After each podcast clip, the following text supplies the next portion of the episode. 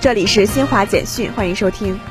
在九号的北京冬奥会新闻发布会上，国际奥委会品牌和可持续发展总监玛丽萨鲁瓦为北京双奥场馆点赞，认为这种场馆利用模式汇集了往届奥运会在可持续方面的优点。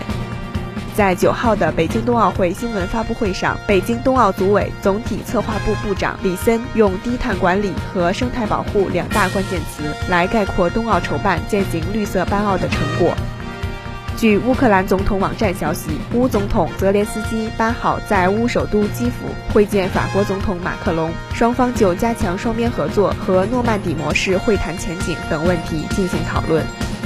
德国联邦统计局九号公布的数据显示，德国二零二一年商品进出口额分别约为一点二万亿欧元和一点四万亿欧元，比上一年分别增长百分之十七点一和百分之十四。以上由新华社记者为您报道。